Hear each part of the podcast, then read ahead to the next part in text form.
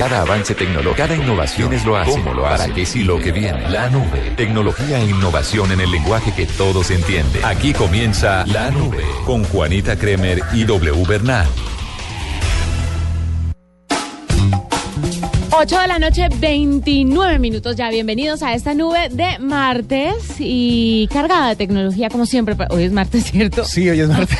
¿Por qué me miro así? No, porque tenía algo que decir y se me fue en el momento. Estoy perdida en el Alguna tiempo. cosa iba a decir, no sé qué. Pues qué bueno estar con ustedes, acompañarlos con toda la información que usted necesita saber acerca de la tecnología, de la innovación, también algo de ciencia, porque nos hemos metido mucho con la ciencia en esta nube. Perdón, pero es que ¿de dónde viene la tecnología? De la ciencia. Es más, si ustedes se dan cuenta, y ese es un mensaje para muchos de los que están a esta hora terminando o decidiendo qué van a estudiar o qué van a prepararse, tengan en cuenta de que los que eran nerds y los que eran así estudiosos y medio, medio geeks en el colegio, en este momento son los dueños del mundo. Así que vayan pensando por ese lado. El, eh, muy poquitos bullying que hacían bullying terminaron en puestos directivos de empresas, así que ténganlo en cuenta. Pues que Alex me contó en estos días, yo no vi el, el- no vi la entrevista que, que se hizo, que una mamá le había dicho como a la hija, le había dicho a Mark Zuckerberg que, que ella le había dicho a la hija, ¿viste? ¿Por qué no te metiste con el nerdo del salón? Y que él le contestó, ¿usted por qué más bien no le enseña a su hija a ser la nerda del salón? Exactamente. Y tiene toda la Tiene razón. Toda la razón. Tiene toda la razón. Bueno, Pues bueno, el mundo es de los nerds. el mundo es de los disciplinados, de los estudiosos, de los consecuentes, de los centrados. Para mí, el- los dueños del mundo son esos, ¿no? Es cierto, es cierto. Mira, hoy vamos a hablar sobre museos y sobre museos que están cada vez más metidos con el tema de la tecnología y que se vuelven interactivos y que están cada vez más al alcance de cualquier persona, no importa que sea en la ciudad en la que usted vive o no. Entonces vamos a hablar sobre esa tecnología en los museos, sobre todo aquí en Colombia.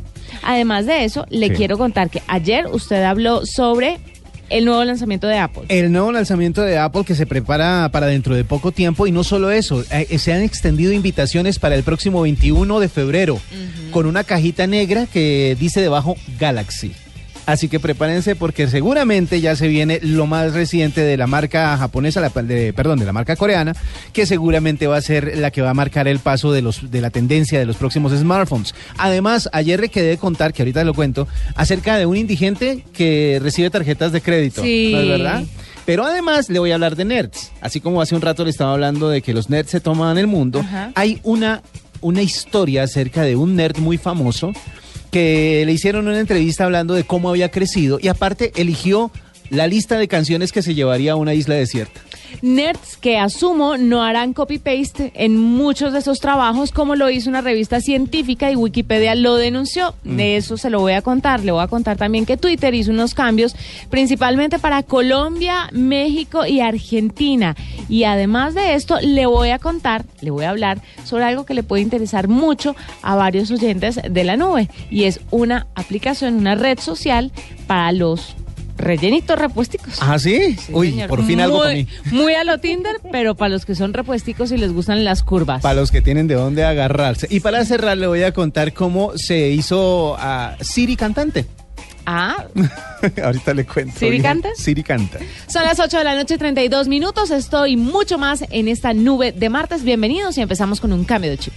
En la nube, innovación y tecnología en la música.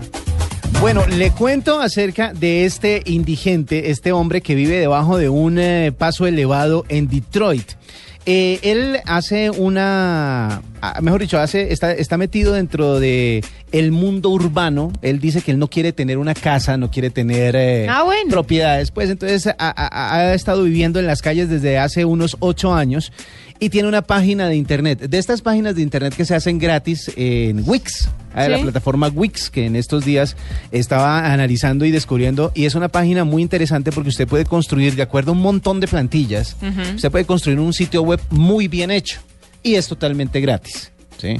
Entonces él creó su Wix, armó su, su plantilla y se consiguió un dispositivo que se conecta a un iPhone en el cual usted puede leer tarjetas de crédito.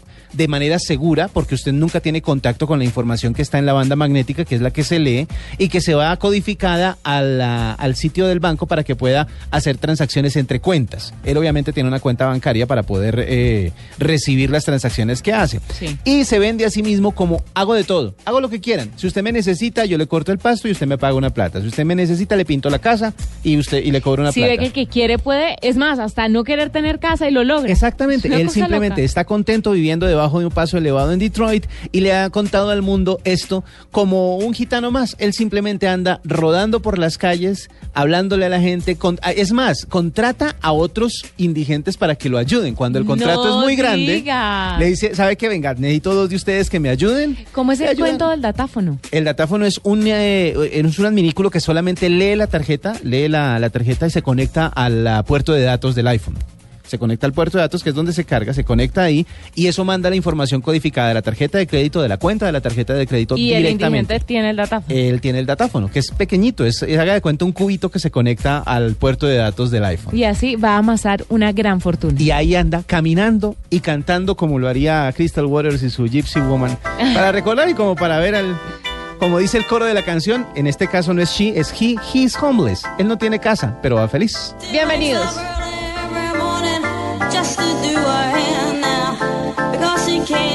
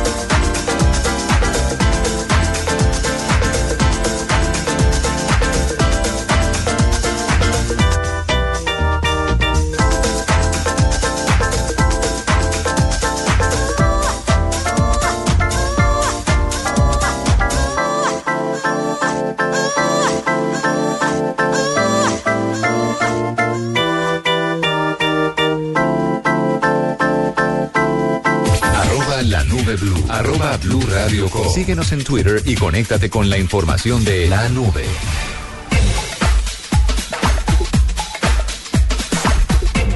Ya son las 8 de la noche, 38 minutos. Vamos a hablar en este momento, W, Sí.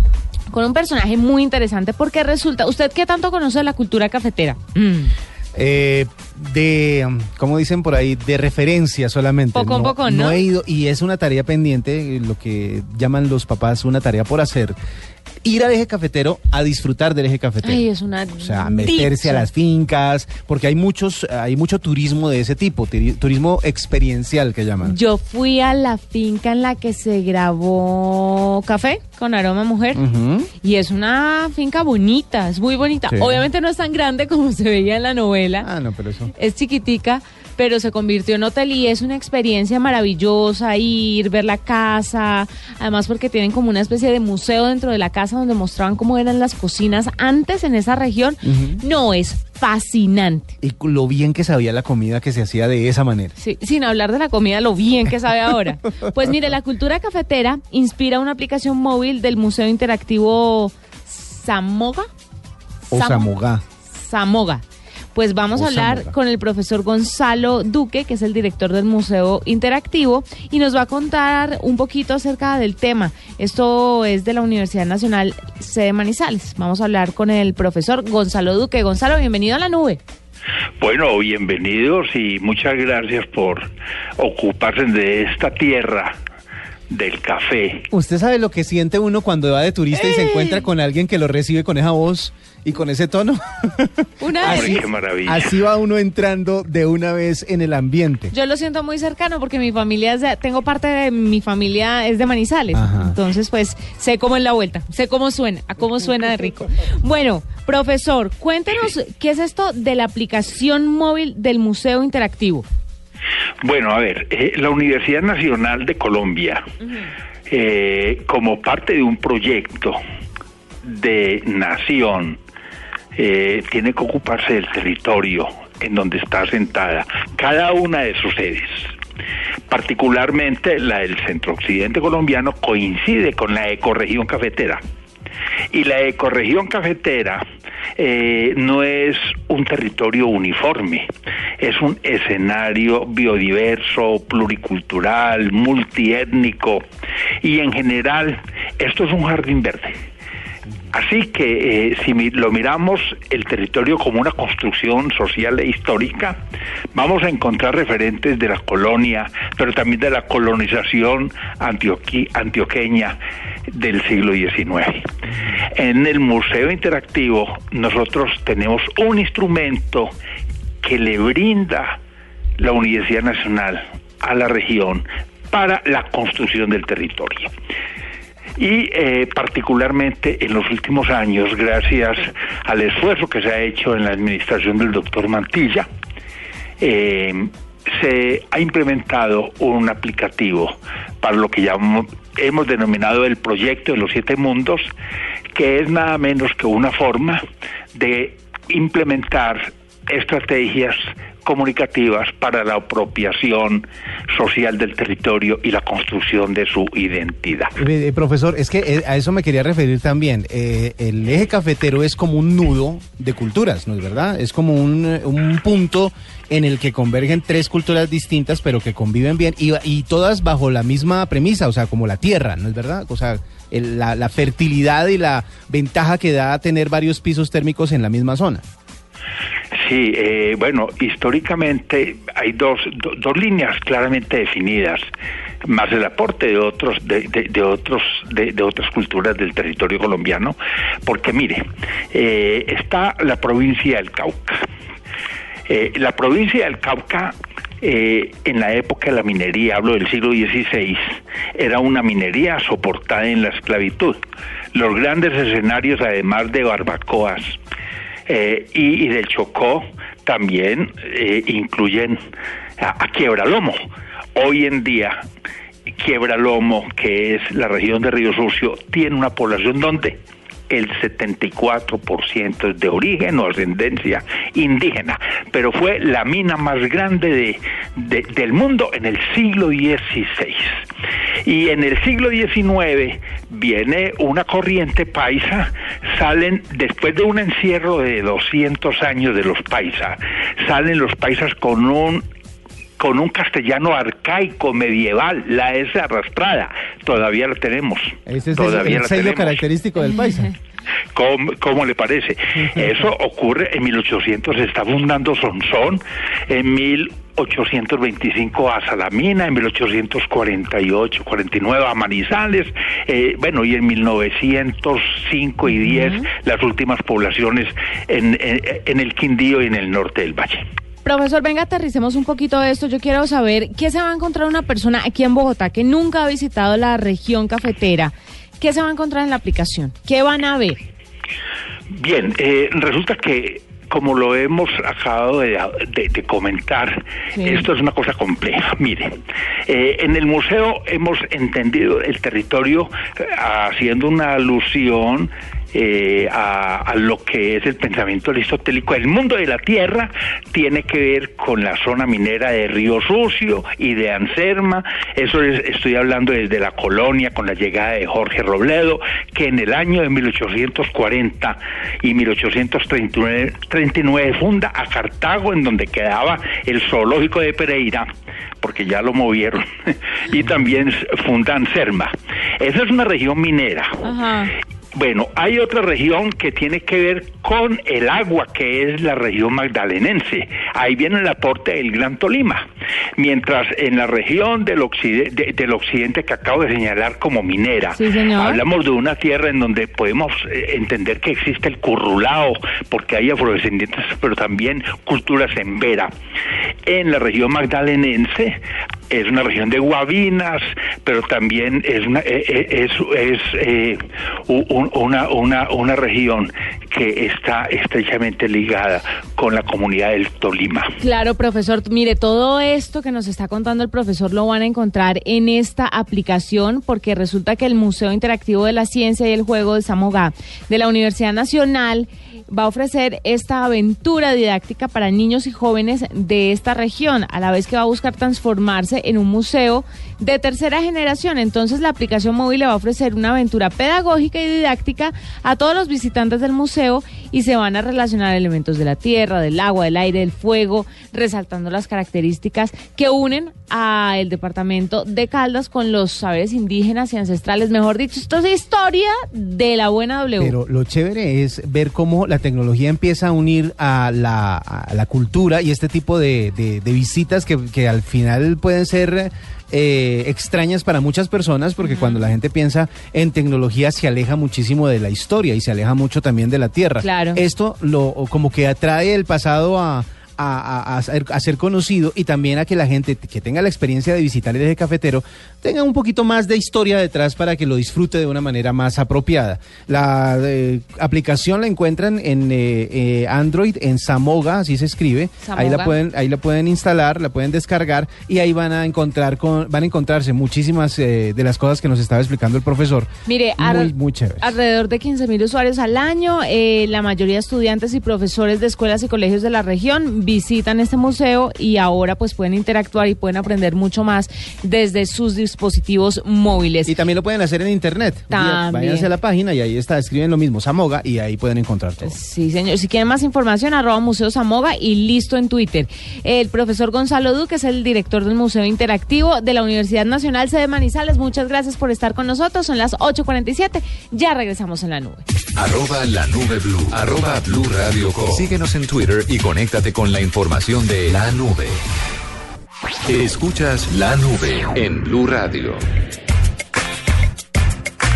Mire, hay una revista científica que retiró su artículo después de una denuncia de plagio desde Wikipedia. El artículo se llama El misterio de la reencarnación. Ajá. Fue publicado en el año 2013 y contenía párrafos copiados de la enciclopedia online. Copiados.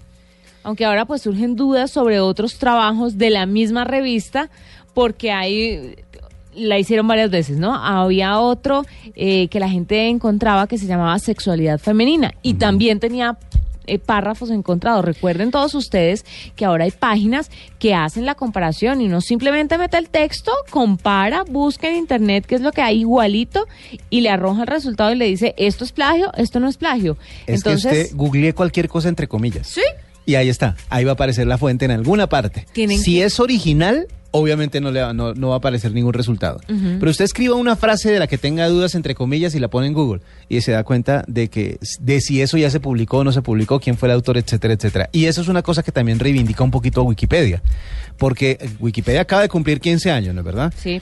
Y muchas, muchas personas dicen, bueno, eh, Wikipedia tampoco es que sea la fuente más confiable de información.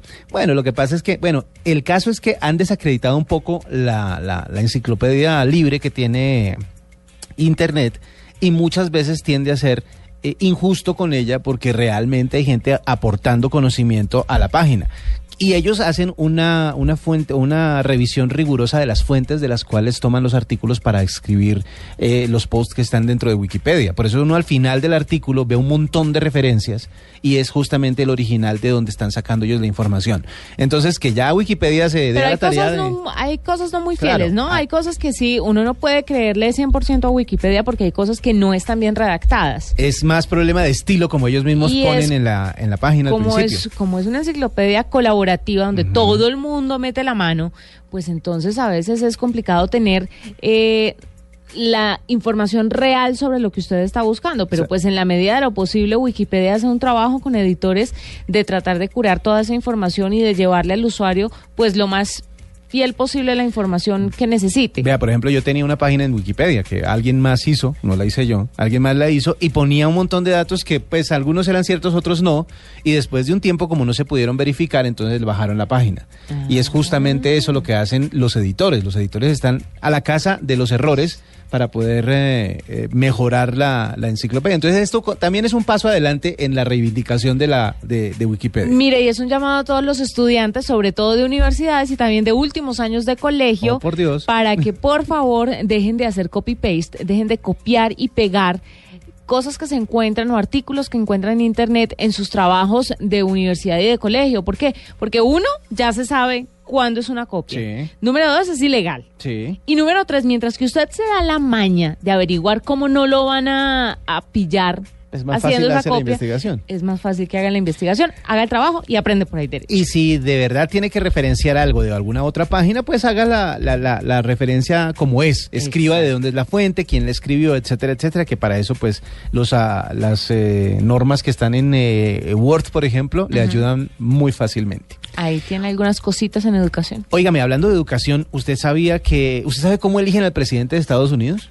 ¿Por votos? No, ayer, ayer estaban en, en, en una en la elección de los las primarias, pues en Iowa eh, los dos partidos estaban reunidos, estaban votando por los candidatos para ver cómo les iba y pues uno de los perdedores entre comillas fue Donald Trump porque terminó ganándole Ted Cruz. Escriba ahí en su navegador si puede, por favor, y usted amigo oyente que ya está en la casa, o si usted está manejando freno un momentico y abra el celular y escriba loser.com. Loser.com. loser.com y dígame qué le sale. Donald Trump. Ese es el juego de moda. Loser.com es un dominio que si usted lo escribe, lo va a dirigir directamente a la página de Wikipedia de Lo Donald máximo Trump. sale la página de Donald Trump. Es increíble. Expliquémosle a la gente que es loser, ¿no? Pues para los que no saben. loser en inglés eh, Perdedor. es perdedor, entonces eh, es como perdedor.com. Entonces, loser.com. Y sale una cara de una cara de una cara la de Donald Trump que búsquela y se va a dar cuenta. Increíble. Eh, ese, esa es como la cara que debió hacer anoche cuando le, le comunicaron los, eh, Sí. los eh, eh, resultados de las primarias de Iowa. Pero si usted quiere saber, le cuento rápido cómo es que eligen al presidente de Estados Unidos. Las primarias es que se reúnen en ciertos estados. Eh, las dos, eh, los dos fuerzas políticas más grandes que tiene Estados Unidos, que son los demócratas y los republicanos, hacen una conferencia en diferentes estados en donde votan por el candidato. Entonces empiezan primero internamente a elegir el candidato. Luego pasan como a la segunda a la segunda base, que es la convención. La Sí. convención es la reunión de los dirigentes del partido a elegir ya definitivamente como o a proclamar a su candidato. Ya en la tercera, que es la campaña en sí, ya los candidatos oficiales empiezan a, comunicar cuál es eh, su proyecto de gobierno y la última parte es el día de elecciones, que, que eso será el próximo mes de noviembre. Ya ahí como para que sepan que todavía no es que hayan escogido el presidente de Estados Unidos, sino que ya empezó la carrera hacia ese tema. El próximo lunes va a ser la siguiente eh, primaria, eh, vamos a ver cómo les va, pero por ahora Hillary Clinton y, mm, y Ted Cruz están como adelante en la esta. Es mejor que se lo aprendan porque les van a preguntar en algún punto o en algún punto pueden quedar mal si no saben cómo es el tema de la elección de los Estados Unidos. Y si quieren divertirse un rato, escriban loser.com y léanse un poco la historia de Donald Trump. 8 de la noche, 55 minutos. De una vez hagamos un cambio de chip. De una vez quiere que hablemos de música. Sí. Hace un rato le estaba contando acerca de un nerd muy famoso. Un nerd que, pues eso eh, prácticamente, eh, y ha venido siendo desde hace muchísimos años, el hombre más rico del mundo, ¿no? Él se llama eh, Will, eh, Bill Gates. William Gates. Bill Gates es el hombre más eh, rico del mundo y es uno de los nerds más famosos pues por la compañía que tiene, por Microsoft. Y él escogió una lista de las ocho canciones que se llevaría a una isla desierta si él tuviera la oportunidad de escogerlas y si se viera en esa situación. Una de ellas, o la número uno de la lista, según él, porque le recuerda la época en la que salía a bailar y en la que salía a divertirse, es esta canción de Queen. Es Under Pressure. Le encanta Under No me Pressure. imagino a Bill Dice Gates que esta bailando es esto. La canción favorita con la que no podría sobrevivir en una isla desierta.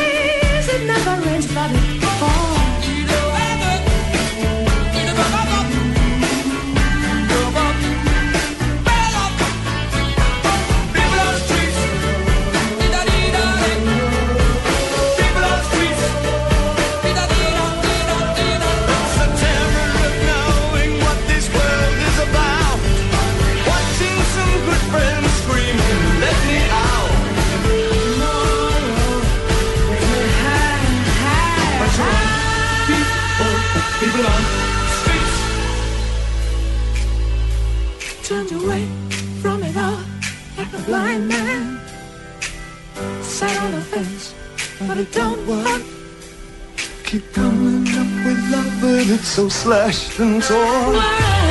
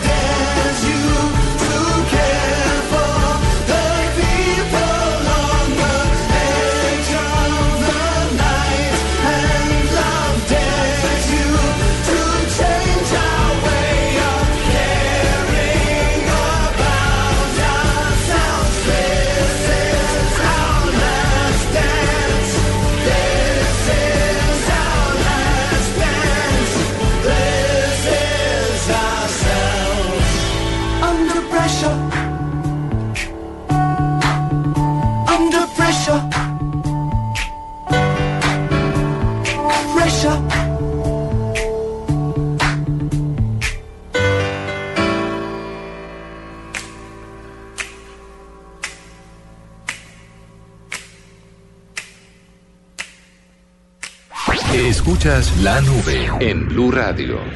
Arroba la nube blue. Arroba blue radio com. Síguenos en Twitter y conéctate con la información de la nube. Bueno, hablemos del Galaxy. Hablemos de una invitación que está circulando en eh, diferentes medios, obviamente de Estados Unidos, para, una, para el próximo 21 de eh, febrero, o sea, dentro de poco.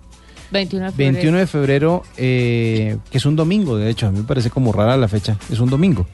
Seguro que es el 21. Sí, este 21 de febrero será lanzado al mercado el Galaxy S7, por lo que se dieron a conocer las características reales con las que vendrá equipado este nuevo dispositivo que dice aniquilar al iPhone 7. Pues mire, dicen que va a tener un conector USB-C que además de ser reversible, ofrece una carga más rápida de la batería y una mejor transferencia de datos. Reversible quiere decir que usted no importa por qué lado lo use, le va a funcionar, como el cargador del nuevo iPhone.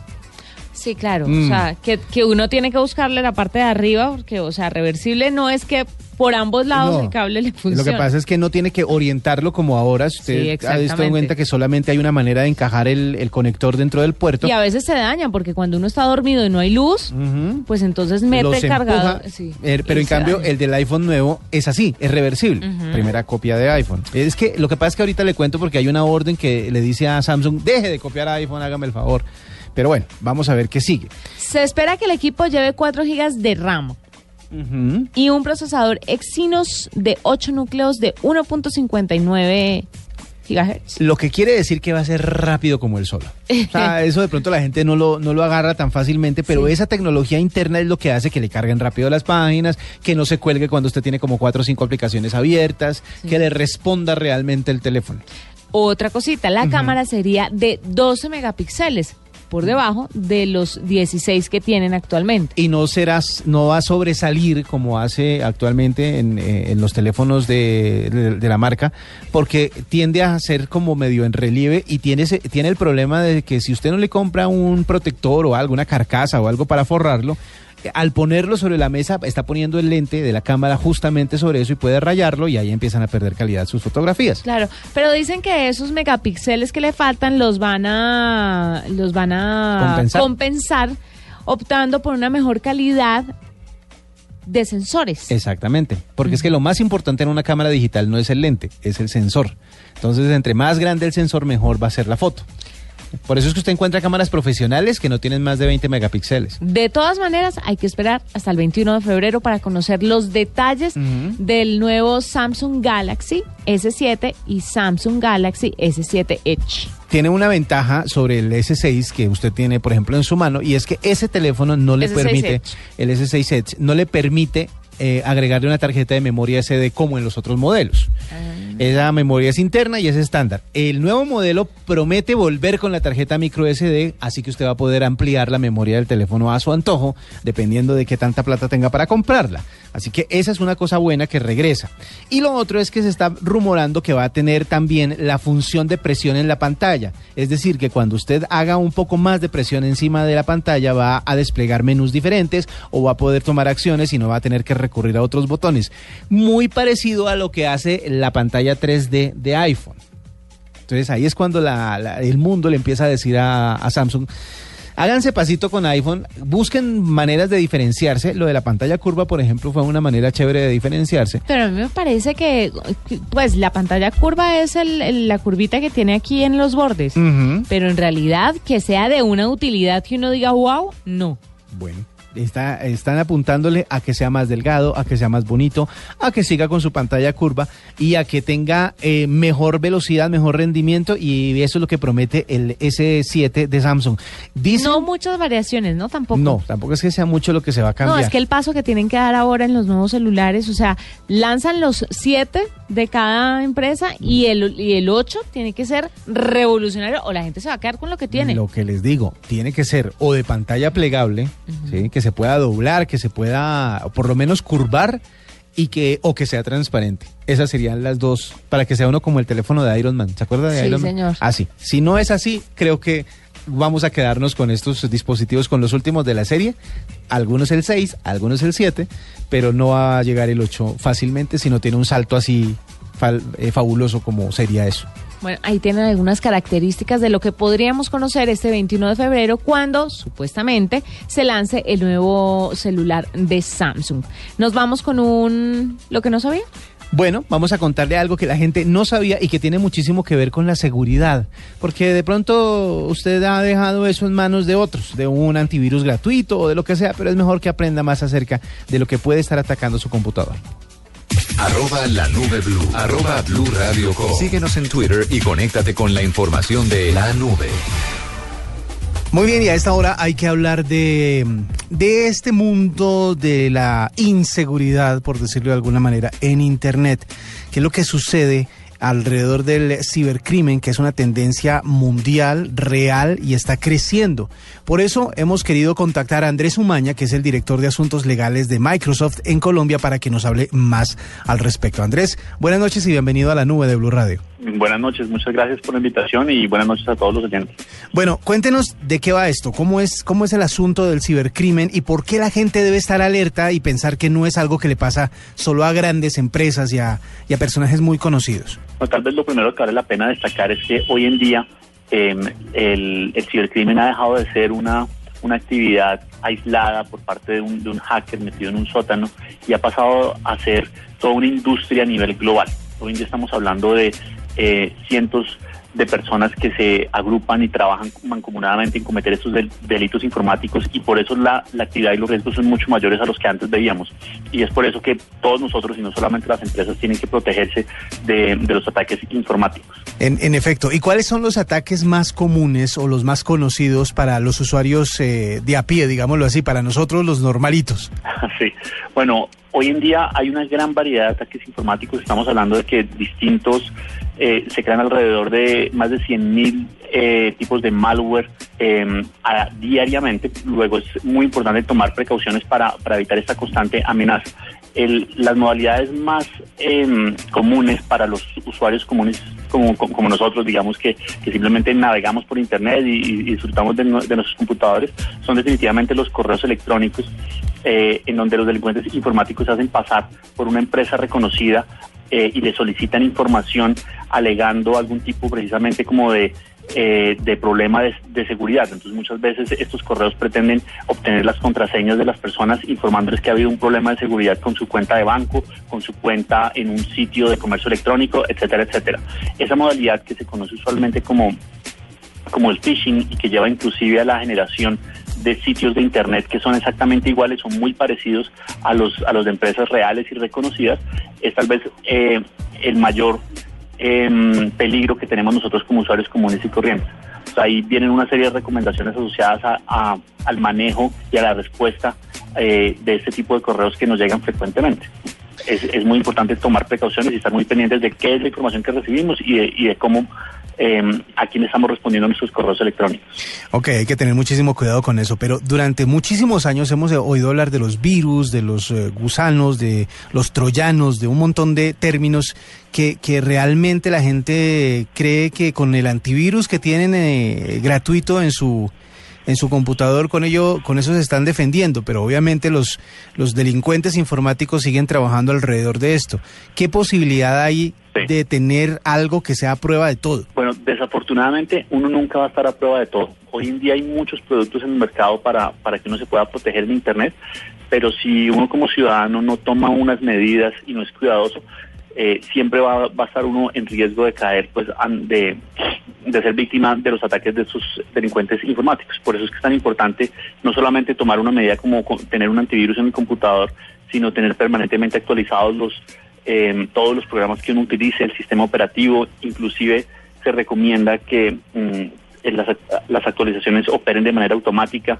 Es muy importante, por ejemplo, cuando uno recibe una información de su de su banco por correo electrónico, verificar que la que la cuenta de correo eh, es, la, es, es, es una cuenta eh, del, del banco y tomar medidas, eh, digamos, no hacer comercio electrónico en sitios inseguros o, o sitios que uno no conozca, que vaya a ver por primera vez, revisar siempre que el sitio sea un sitio de confianza, mm, no hacer transacciones inseguras a través de redes públicas o redes abiertas. Si uno va a, a- a hacer una transacción, por ejemplo, con su tarjeta de crédito, es muy importante siempre hacerlo a través de una de una red que uno conozca, la red de su casa, tener la, la red de la casa con contraseña.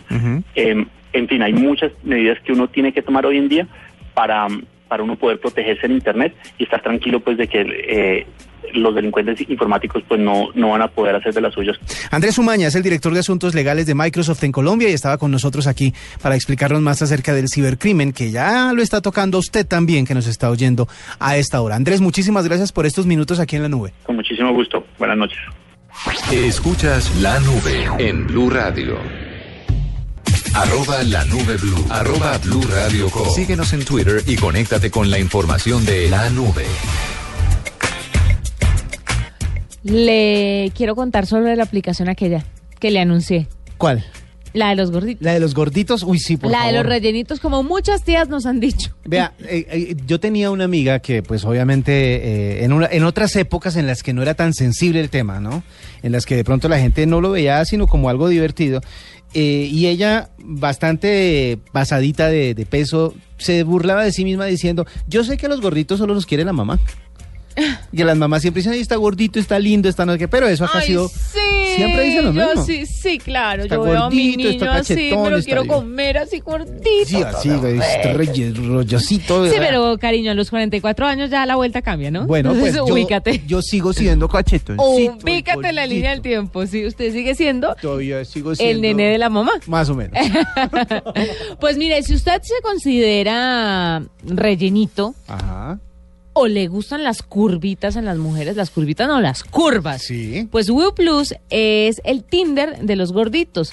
Eh, es una aplicación ideal para usted.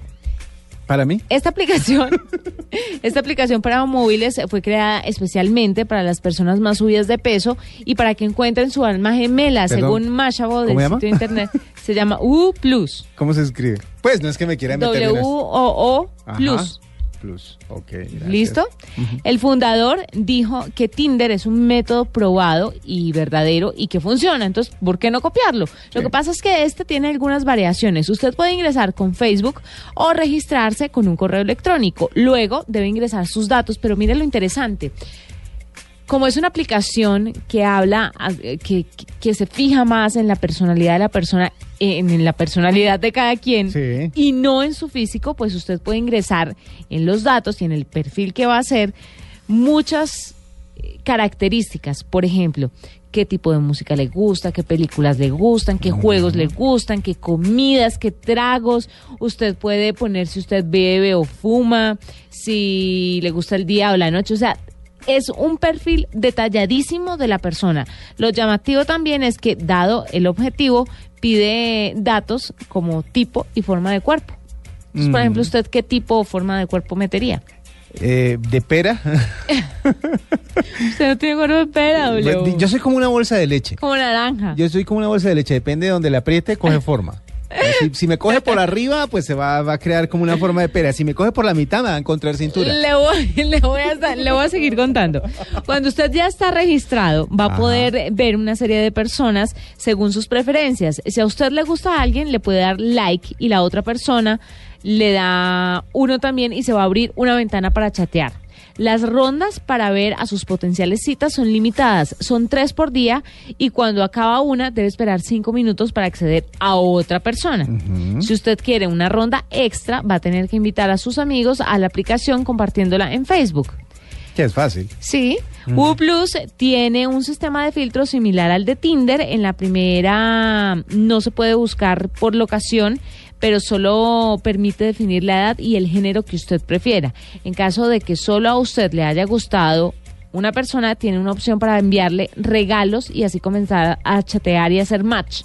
El tema es que los regalos que usted le tiene que mandar los tiene que pagar con las moneditas de la aplicación, que se paga con las moneditas que usted le pagan en el sueldo. Ah, bueno.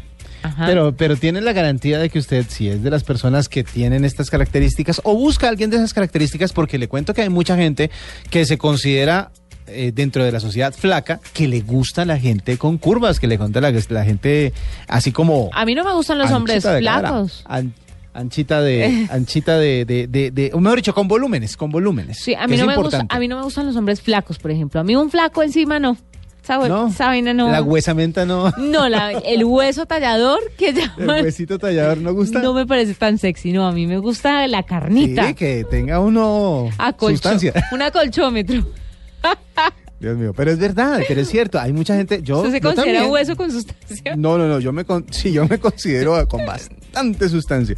No, pero es, es verdad, a muchos nos gusta, por ejemplo, porque lo digo, a mí me pasa eso, no me gustan las mujeres que son así tremendamente flacas como las modelos que uno ve en la pasarela que parecen ganchos. Que son ganchos, sí. Son lindas, nadie dice que no, pero para mi gusto personal, no.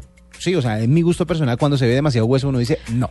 Pero hay- eh, esta es una oportunidad porque realmente hay muchas mujeres que tienen como la sensualidad alborotada o a flor de piel justamente gracias a que tienen curvas o que son eh, Pero es que voluptuosas. usted ahora lo ve en los principales desfiles, ya Sí, hay desfiles de mujeres de tallas grandes. Claro. Y es que hacia eso vamos, a que por fin se acepten las tallas grandes y los cuerpos de las mujeres sobre todo como son, porque es más fácil aceptar a los hombres como son que a las mujeres. Pues bueno, si usted hace match con una persona o si se empata con alguien, empiezan a chatear y se gustan, pero en 48 horas no le habla, va a desaparecer y va a perder la oportunidad de hablar con esa persona. Usted tiene que ser constante. Sí. Además de todo, le, le presiona a usted la constancia en la relación. Me parece un kit. La Está- aplicación es O fantástica. sea, no se meta por jugar, usted metas en serio, esa es la idea.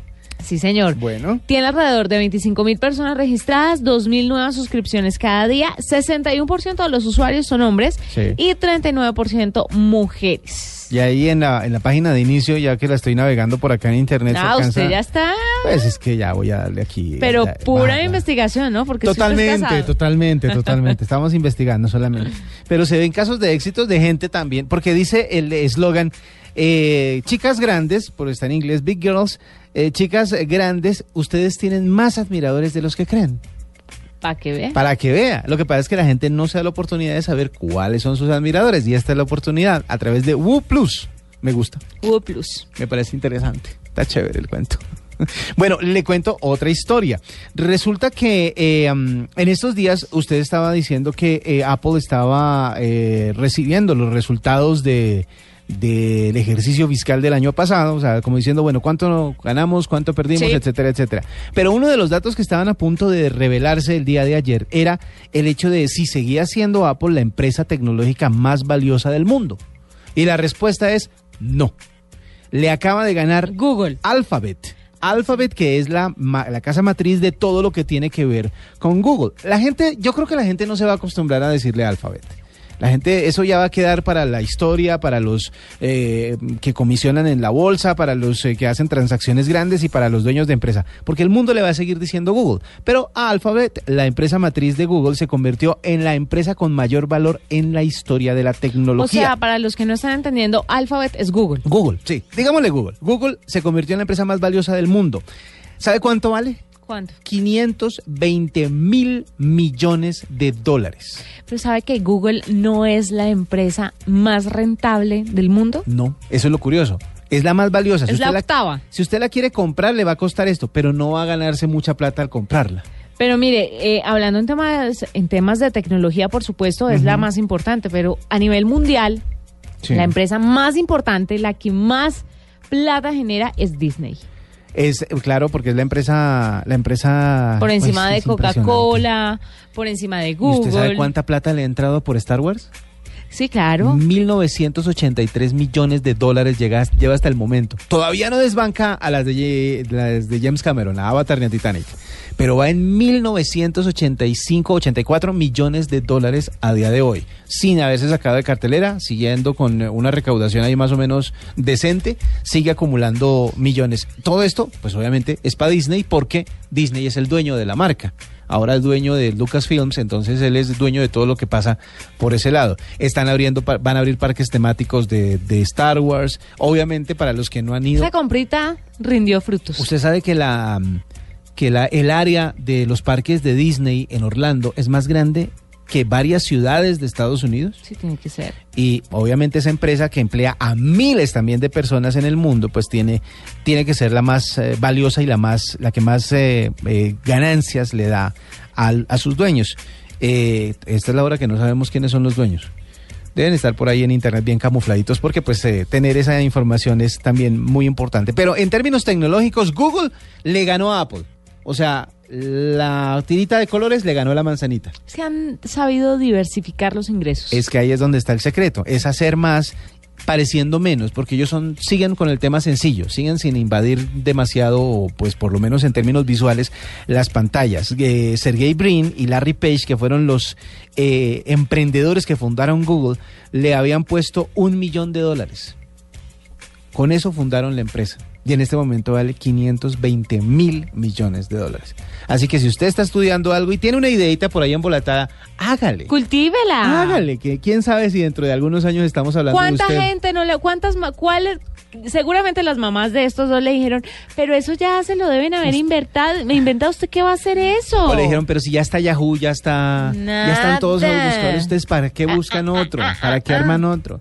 Estudie una carrera que le sirva, mijo, y luego se dedica a su hobby. Sí. Eso es lo que le dicen a muchos. No, si usted tiene una idea, y sobre todo ahora que hay muchísimas oportunidades de hacerlo, pues el- la idea es... Sí, eh, como tienen ahora oportunidades. Hay ¿no? muchísimas oportunidades. Hay una compra que parece curiosa y es que Google compró un dominio que es raro. El dominio es abcdfghijklmnopqrstwxyz.com. ¿Ah, sí?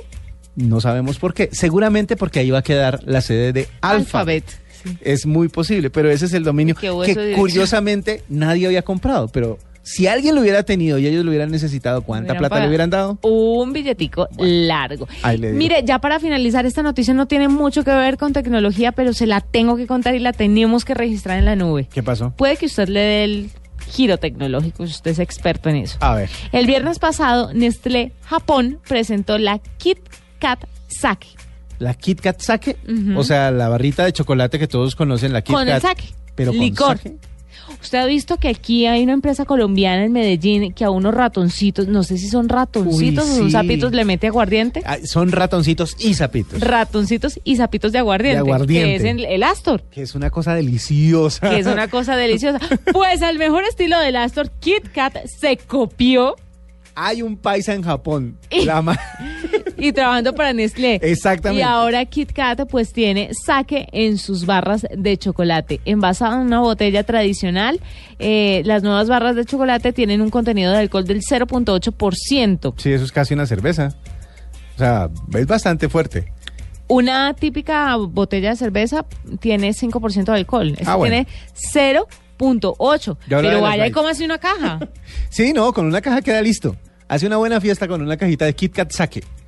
Está chévere el invento. En, eh, creo que en México eh, los de José Cuervo también estaban sacando tequila dentro de chocolate. Claro, Y son delicioso, deliciosos. Son- No, Richo, ya que somos unos expertos en recorrer el mundo viendo la gastronomía combinada con el alcohol, pues deberíamos ver la posibilidad Me de preocupa. hablar acerca del Kit Kat Sake. Me preocupa sinceramente es la venta de estos chocolates a los niños, ¿no? No, obviamente este debe tener alguna restricción. Eso sí debe tener alguna restricción para los menores de edad. Y eso ya es mundial. Eso no es un invento de, de ningún lado. Eso ya es todo el mundo. A los menores de edad no se les vende alcohol. Las barritas valen 150 yenes, alrededor de 1.24 dólares. ¿Esto es al cambio? ¿Como Eh, 5 mil como pesos? cinco mil pesos más o Como menos. 5 mil pesos más o menos. Ah, vea. Vea, pues, esa es la idea. Qué rico, ¿no? Qué delicia. ¿Quién estará por Japón? Bueno, y para terminar, eh, le voy a contar, eh, ya hablando de música y hablando de tecnología, que un rapero, o más bien alguien que hace una cosa que se llama beatbox, ¿sabe lo que es beatbox? Es esa gente que mueve la boca y hace como ritmos. Que, que si yo tratara de imitarlos en este momento, pues me saldría bastante mal y Tal vez no. contaminaría bastante el micrófono en el que estoy hablando. Pero él se llama Marcus Pérez y publicó un video en el que le pregunta a Siri cuánto es eh, un trillón elevado a la décima potencia. Esa es una operación matemática que solo un computador podría hacer fácilmente. Pero dice un trillón elevado a la décima potencia. Y esta fue la respuesta de? Siri. Oiga, esta es la respuesta de Siri. Y esto fue lo que él hizo con la respuesta. A ver.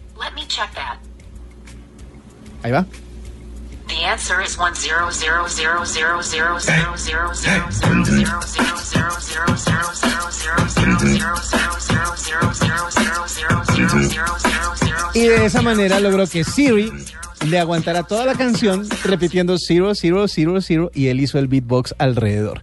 Está planeando lanzar la canción, pero tiene que pedirle permiso a los de Apple a ver si de pronto. Hay gente muy curiosa y muy desparchada. ¿Y usted sabe quién hace beatbox también en algunas canciones? No lo sé. Justin Timberlake. Ay, qué bueno. Por eso, si ustedes lo oyen en la parte final de esta canción, de Rock Your Body, van a oírlo haciendo beatbox. Canta con esta canción de Justin Timberlake. Cerramos la nube de hoy. Nos encontramos mañana nuevamente a las 8 y media de la noche por Blue Radio.